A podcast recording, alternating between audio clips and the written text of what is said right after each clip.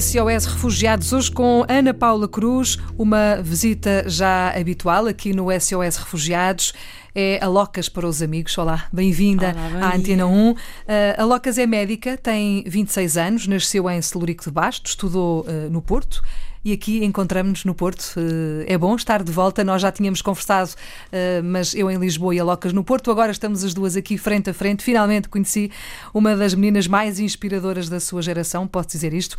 A Locas eh, trabalha num centro de saúde em Friamundo e acredita que pode ajudar a mudar o mundo e já fez muito por isso. Locas, quantas missões? Quatro, não é? Eh, quatro, exato. Quatro, quatro, missões de voluntariado pelo mundo, em Moçambique, em Angola, na em Grécia, Lesbos, em Lesbos, e não é? a última no Bangladesh. E a última no Bangladesh. Lembro-me como se fosse ontem da conversa que nós tivemos em direto do Bangladesh, do Bangladesh, para falar daquela comunidade Rohingya, que é uma comunidade muito sofrida. Tiveram de fugir eh, do Myanmar porque eram perseguidos, porque eram eh, maltratados, porque eram violentados, agredidos, enfim, de todas as formas e feitios, de uma forma muito violenta e procuraram abrigo no Bangladesh. A Locas Exato. esteve justamente no Bangladesh. Deixou de se falar disso, parece que está tudo resolvido. A verdade é que não está. Não está. A Locas veio há, há, pouco tempo, relativamente pouco tempo, uh, não é? Um mês, dois, exato, uhum. sim. E as feridas que existiam na altura continuam a existir, não é? Sim. Nada se resolveu. Uh, pior, eles estão a ser, ou pelo menos uh, a tentar ser repatriados contra a sua vontade. Quer contar-nos um bocadinho claro. da história desta gente claro que, que, tem sim. sofrido e tanto e Claro. que a Locas viu uh, ali de perto. Exato, Não é? que é uma coisa que torna tudo muito, muito diferente, não é o facto de nós os vermos e de, Claro de eles se tornarem muito reais para nós.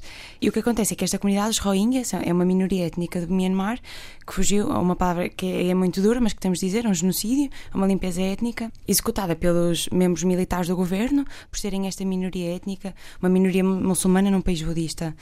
Que nunca justifica, nada justifica. Claro que sim, nada Hum, justifica. Nada justifica. E eh, o que aconteceu? Eles são cerca de um milhão e meio. Um milhão neste momento está no Bangladesh, em campos de refugiados. Eh, é o campo em Cox's Bazar, é um campo gigante, que foi o campo onde eu trabalhei como médica. É um campo assim enorme, assustador pela violência que é um campo com um milhão de pessoas sem condições onde possam viver.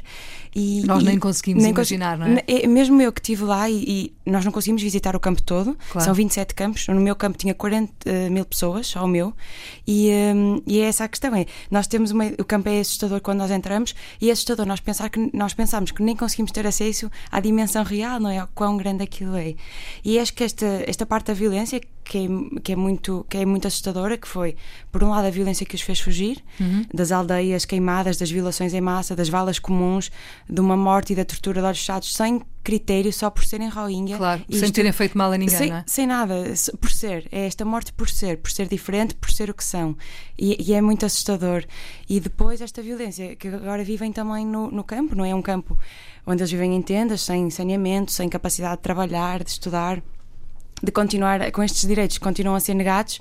Outra coisa que também acho que é, que é muito assustadora é a violência que nós não conseguimos ver, que é a violência da. Exato, história, das histórias que eles contam e que se calhar nós não vemos todos os dias no campo, mas que vemos quando eles nos são próximos e quando, quando estamos com eles neste- na consulta, não é? Um para um. Nestes encontros nós percebemos o, o grau da violência e das histórias que eles viveram e de que os magoou e de como eles continuam todos os dias a ser magoados num contexto como este. E quando eu estive lá em novembro houve uma primeira tentativa de repatriamento, ou seja, chegaram alguns autocarros do governo para os levar para Myanmar, ninguém entrou no autocarro. Foi assim um dia muito duro, eu acho que foi muito perto da. Foi da- nessa altura que nós falámos, fizemos, exatamente. que eu estava lá. Eh, o que é que continua, continua a haver estas conversações para eles serem repatriados? Não, Mas não alguns já podem. foram ou não? Não, do campo. Oficialmente não. Uhum. Sabemos que da Índia já foram alguns, eh, o que é assustador, porque um refugiado tem o direito a não ser repatriado para um país que continua em conflito e continua a ser. eh, que não, continua a não ser seguro para eles. Uhum. O Myanmar não é seguro para eles. Eles têm uma lista de exigências que eles fazem de as, as aldeias têm de ser reconstruídas, as- os, os presos políticos eh, Rohingya têm de ser libertados porque eles não fizeram nada. Eh, e há, eh, o direito à cidadania tem de ser assegurado porque eles não têm direito à cidadania, eles não são reconhecidos como cidadãos do Myanmar. E é por isso que são perseguidos E é por isso que são perseguidos e, e torturados. porque a violência e também é mortos. tão, é tão duradoura. não é? Durante muitos anos eles foram esta, não, é, este não acesso à educação, à saúde, a, a poder casar, a poder viajar, a poder, ser ser, pessoa, é? A poder ser, eh, que depois agravou-se imenso com esta parte da violência, não é? Que foi uma perseguição muito mais real, com mortes, com assim de olhos fechados mesmo, não é? Uh, que foi assim uma escala de violência muito grande, mas esta perseguição já dura há imenso tempo. E isso era uma coisa que na consulta que eu lhes perguntava, muitas a todos que entravam na consulta, em alguma das partes perguntava sempre: estás seguro? Sentes-te seguro agora? Uh, e esta coisa nós perguntarmos isso é tão importante porque eles não estão seguros e, e o mundo continua a não ser casa para eles.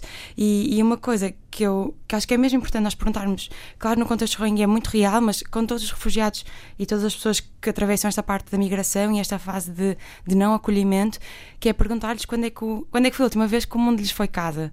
E isto é uma pergunta mesmo dura e que uh, temos de estar preparados para ouvir a resposta de nunca, nunca uhum. nos foi casa, para eles claro. nunca foi casa.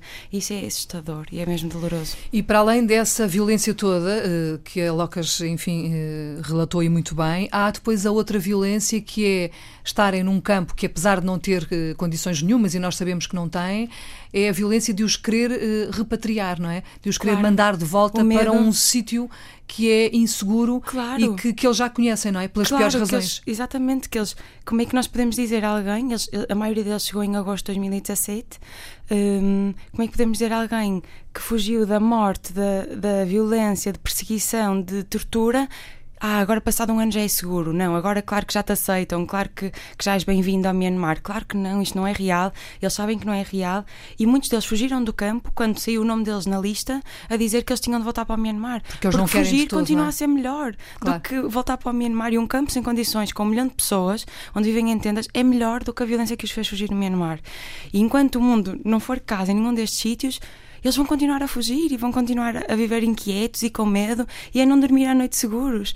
E isto é assustador. Como é que nós tratamos pessoas que passaram por uma violência tão grande, como é que continuamos a magoá-los e a permitir, não é? Como é que continuamos a falhar com eles, que é o que eu sinto. Nós falhamos uma vez porque nós não conseguimos evitar o genocídio de tantas pessoas que morreram, uhum. que nós nem sabemos o número porque não são oficiais, mas são milhares de pessoas. Não conseguimos proteger todos os traumatizados que vieram, que viram e que viveram essa violência e que perderam pessoas e que perderam-se a eles próprios e partes deles. E nós nos conseguimos proteger dessa vez. E continuamos a não a conseguir protegê-los e continuamos a falhar-lhes. E o mundo continua a falhar. E isso é mesmo assustador e mesmo triste.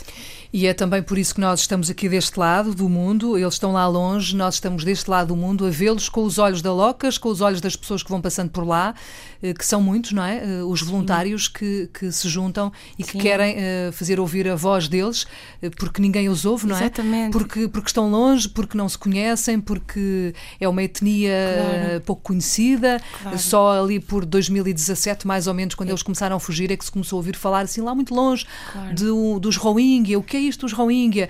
Agora é um bocadinho mais real. Mas continua a não ser Mas continua a ser, ser. E, e, a distância não devia deixar o nosso coração mais em paz porque eles estão longe. Eles não nos podem morrer longe, não é? Eles, é, é a nossa casa, o mundo é casa, não é?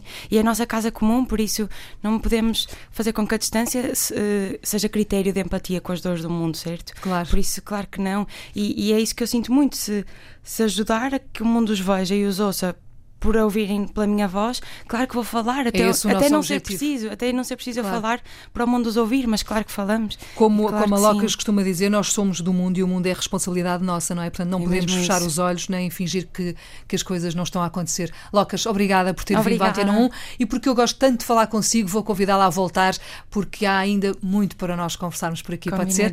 Muito obrigada por ter vindo à Antena 1. Locas Cruz, Ana Paula Cruz, é médica, esteve connosco hoje no SOS Refugiados e há a promessa de voltar seguramente.